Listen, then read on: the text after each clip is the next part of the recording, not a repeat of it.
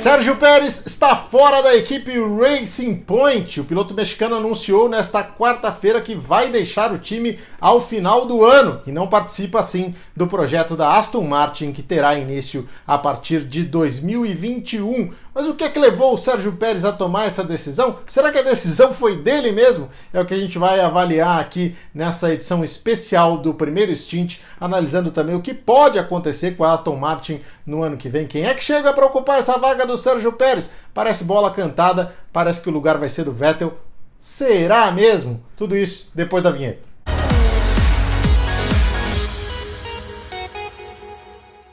Pois é, né? Uma quarta-feira bastante agitada. Saiu agora há pouco o comunicado do Sérgio Pérez de que ele não continua na equipe no ano que vem. A Racing Point também emitiu seu comunicado confirmando essa decisão e eu trouxe aqui, inclusive, o comunicado do Sérgio Pérez. Quero ler um trechinho para vocês. Ele diz aqui que tudo tem um princípio e um fim, e depois de sete anos juntos termina o ciclo dele na equipe ao final da temporada.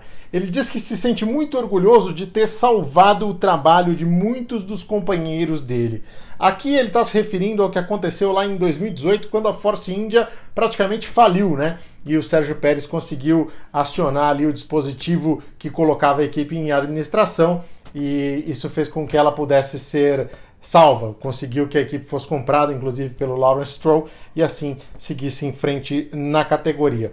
Sérgio Pérez diz aqui também: não tem um plano B, a minha ideia a partir de agora é continuar mas é, desde que eu tenha um projeto que me motive a seguir dando 100% em cada volta. Então ele não confirma uma permanência e nem que a saída é definitiva. Né? Ele diz que ainda está avaliando as opções. A gente tem ainda algumas vagas abertas, principalmente na equipe Haas, né? onde ele seria muito bem-vindo, especialmente com os patrocínios da Claro e de outras companhias que o acompanham.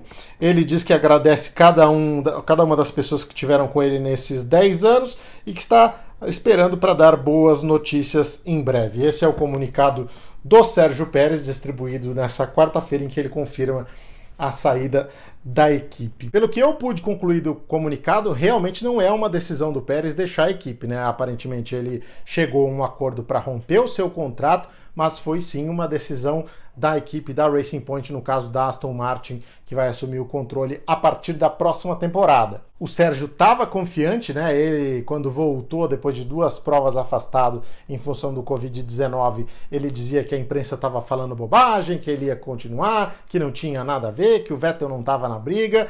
E agora acontece isso, né? Então alguma coisa mudou nessas últimas semanas. Talvez o Pérez nem tenha percebido o que estava acontecendo embaixo do nariz dele. A verdade é que assim que a equipe passou a ter a possibilidade de trazer outros nomes para o carro, né, de ter nomes fortes nesse carro, ela começou a procurar possibilidades de formar uma dupla aí, de tirar alguém do time. O Lance Stroll é filho do Lawrence Stroll, que é dono da marca, então seria bem complicado isso acontecer. Embora o próprio Lance tenha dito que não, se for o caso, eu vou sair. Quem decide é a marca, quem decide são os diretores, entre eles o meu pai. Mas a verdade é que a equipe sempre olhou para o Pérez como uma opção. Né? Contratos na Fórmula 1 foram feitos para serem quebrados e foi isso que aconteceu. A equipe definitivamente não gostou quando, diante de tudo isso que estava acontecendo, diante de todos esses rumores, o Pérez ainda foi viajar antes do Grande Prêmio da Inglaterra, se expôs em lugares que ele não precisava ter se exposto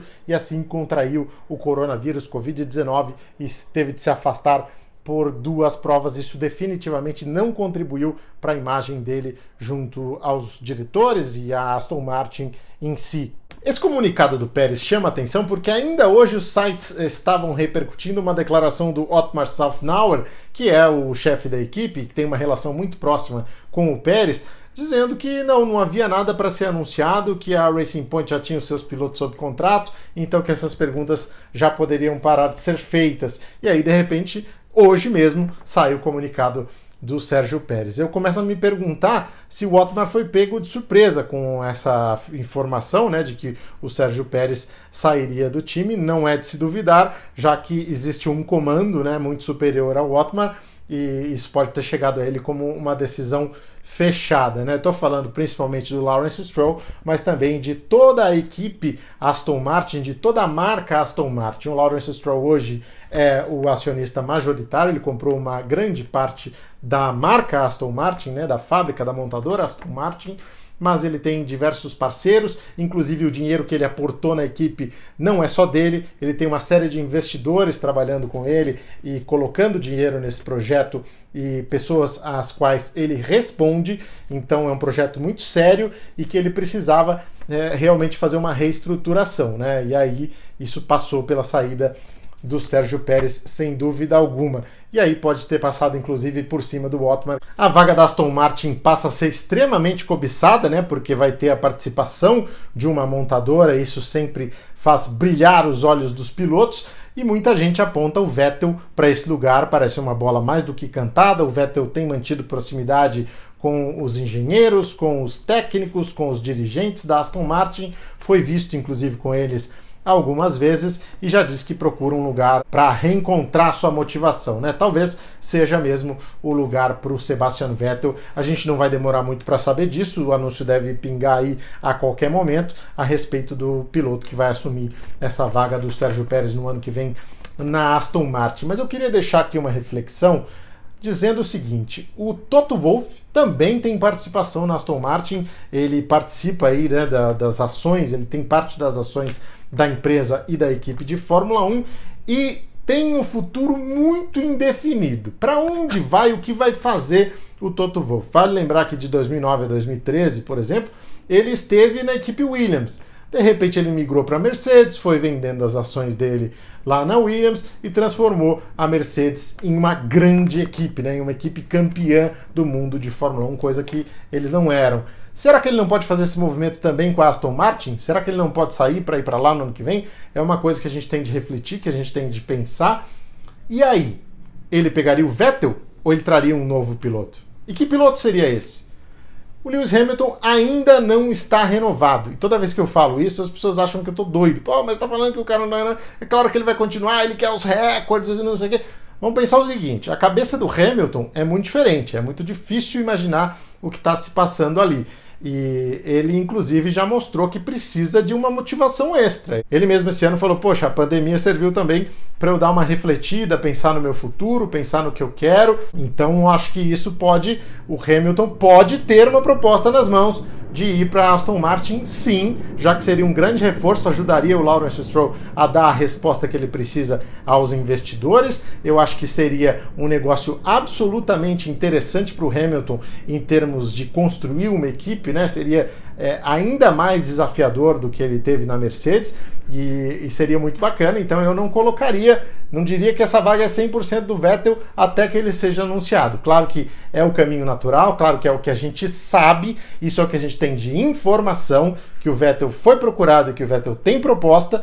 Agora, o que tem de opinião e de achismo, que eu também não posso deixar de colocar aqui, porque eu sei que a, a gente pode ter na nossa barra de comentários aqui uma discussão muito legal é que o Hamilton pode sim pintar por lá, já que a equipe é competitiva e seria interessante para dar um novo rumo para a carreira do Lewis Hamilton. De qualquer forma, Aston Martin vem com um time muito forte e é uma pena o Sérgio Pérez ficar fora disso, né? Eu acho que o Sérgio Pérez é um piloto que não é tudo o que se esperava no início da carreira dele, né? Tanto que a Ferrari o liberou do seu contrato e ele pôde ir para a McLaren. Na McLaren não fez um grande serviço, mas de qualquer forma é um piloto rápido, né? Conquistou aí cinco pódios com a equipe Racing Point, número bastante expressivo e merece um lugar na Fórmula 1 sem dúvida alguma. Ele que abraçou a equipe Force India lá em 2014, depois de sair da McLaren, e também foi abraçado pelo time a ponto de enfrentarem juntos essa situação muito complicada em 2018. É isso, Sérgio Pérez fora da equipe Racing Point